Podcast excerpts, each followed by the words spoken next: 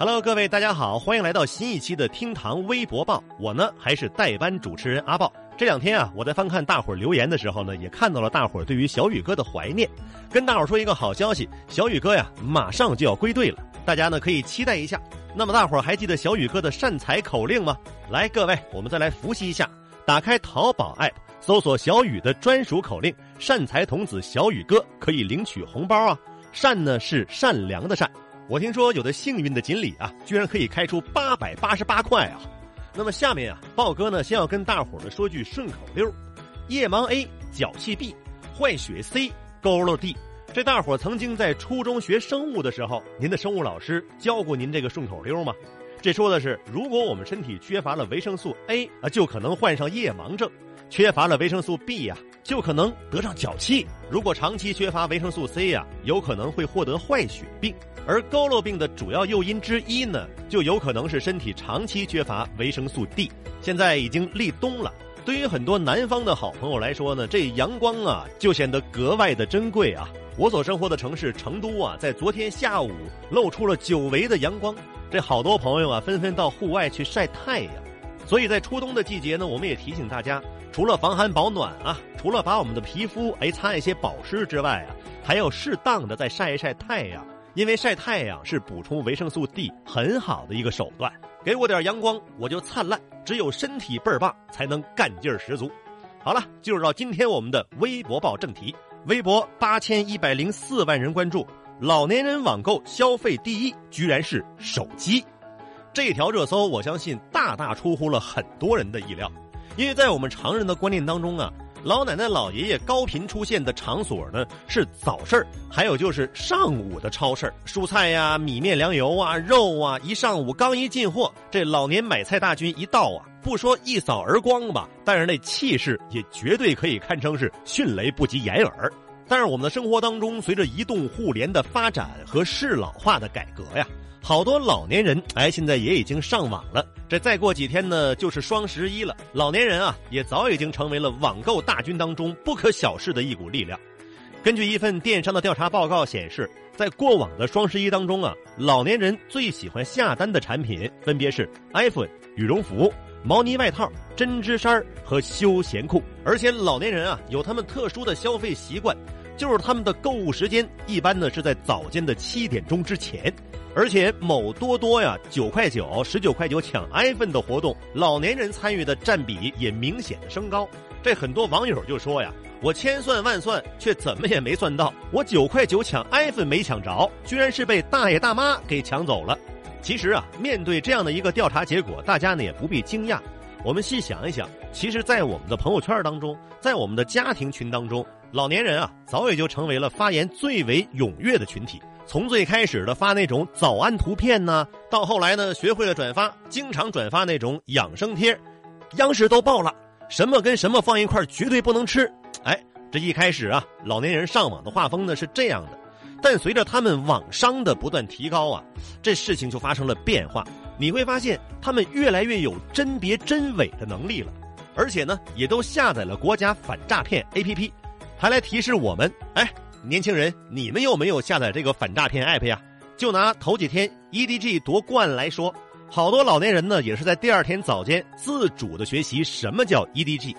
其实呢，老年人呢学习上网，一个呢是不想让自己跟这个时代脱节，但这当中呢还有一个更为深情的逻辑在里面，就是他们生怕呀跟自己的子女失去了共同话题。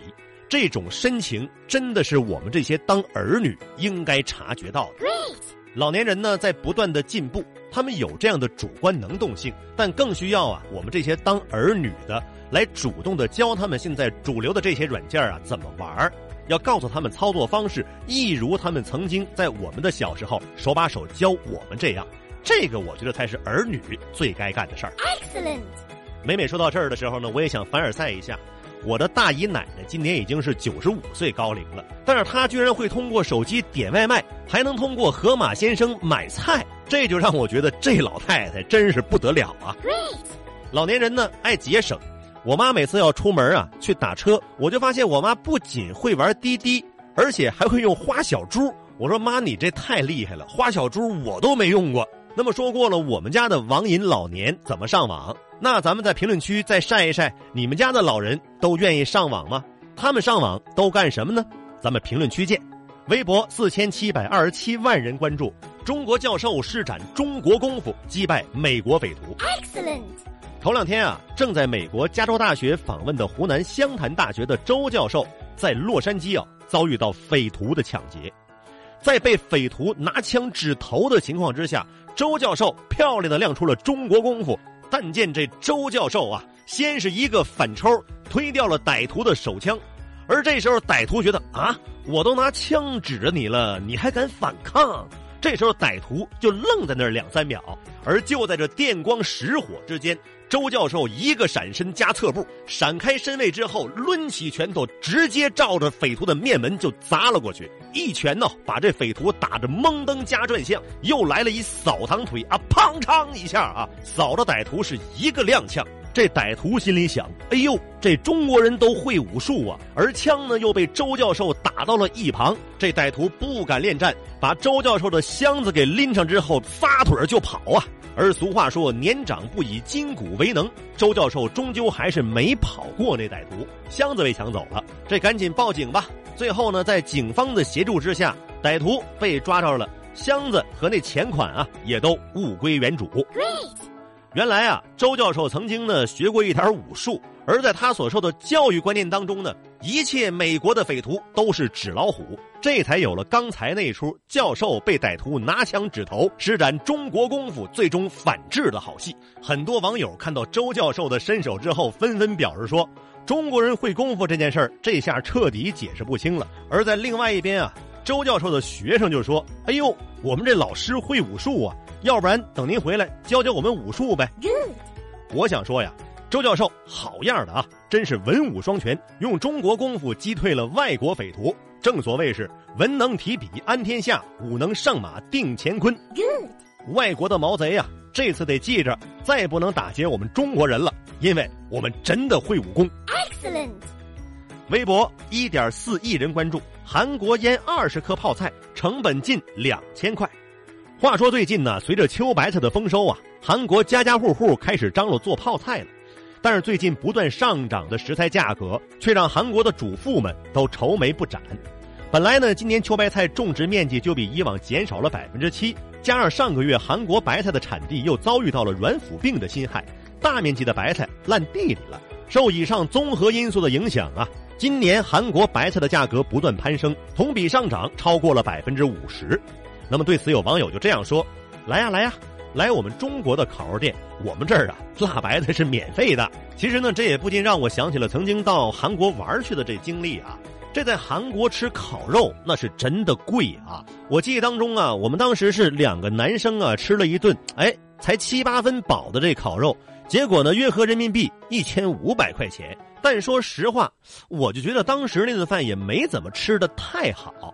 而且我那韩国朋友跟我说，他说我都没敢全给你点韩牛，你吃那三盘肉啊，只有一盘是韩牛，另外两盘啊是美国进口的冰鲜的。他说在我们这儿啊，韩牛卖的贵，而进口的反倒是便宜。这时候呢，我又不禁想起了我们东北的老家，在我们东北啊，韩式烤肉馆这满地都是啊，招待韩国朋友，肉菜随便造，告诉他们什么叫地大物博，什么叫物产丰富。这波凡尔赛，他们还真得羡慕。Great，好了，各位，以上呢就是今天我们的厅堂微博报的全部内容。代班主播阿豹在线求评论、求关注、求转发，我们下期再见，拜拜喽。